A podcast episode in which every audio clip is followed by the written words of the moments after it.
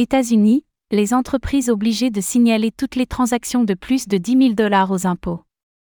Aux États-Unis comme en Europe, les services d'impôt surveillent de plus en plus les transactions en crypto-monnaie.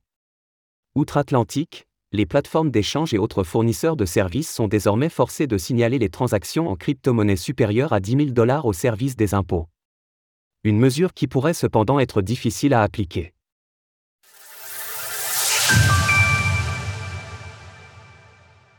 Les transactions en crypto-monnaie davantage surveillées par les impôts aux États-Unis. La loi avait été signée par le président Joe Biden et elle est maintenant entrée en vigueur. C'est un élargissement d'une loi de 2021 qui demandait aux fournisseurs de signaler les transactions des entreprises. Désormais, les particuliers sont également concernés.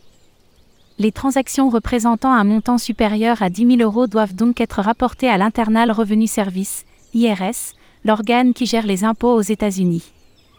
La mesure a été étendue aux plateformes d'échange, services de garde et certains autres fournisseurs de services. De facto, ce sont donc presque toutes les entités liées aux crypto-monnaies qui sont concernées. Les informations qui doivent être fournies par les sociétés crypto sont poussées, nom de la personne, adresse, numéro de sécurité sociale, le tout dans les 15 jours où la transaction a été effectuée. On imagine que pour les grandes plateformes d'échange, qui traitent des millions de dollars de transactions par jour, la tâche peut sembler herculéenne. Voire impossible dans certains cas, comme le soulignait le directeur de CoinCenter, Jerry Brito. Si un mineur reçoit une récompense de bloc supérieure à 10 000 dollars, quel nom, quelle adresse, quel numéro de sécurité sociale peut-il déclarer? Si vous procédez à un échange crypto/crypto sur une plateforme d'échange décentralisée. Quelle est l'identité que vous devez déclarer? Une problématique qui existe au-delà des États-Unis. Le rapport de CoinCenter pointe d'autres problématiques liées à cette loi, notamment le statut des crypto-monnaies en tant qu'espèce, ainsi que la difficulté d'envoyer un rapport aux agences concernées. Les acteurs de l'industrie s'accordent donc généralement pour dire que la mise en place de ces exigences pourrait s'avérer complexe. Par ailleurs, la problématique n'existe pas qu'aux États-Unis.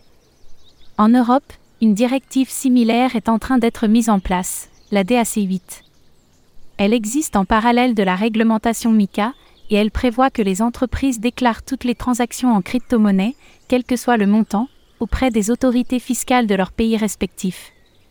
Là aussi, les fournisseurs de services ont noté l'impossibilité de se conformer à cette règle, pour certains cas d'utilisation des crypto-monnaies. Par ailleurs, cette mesure signerait la fin de l'anonymat relatif pour tout un secteur, ce qui va à l'encontre des principes fondamentaux sur lesquels ont été construites les premières crypto-monnaies.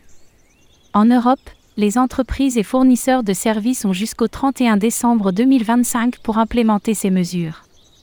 L'exemple des États-Unis viendra donc certainement façonner partiellement l'avenir de la DAC 8 sur le vieux continent.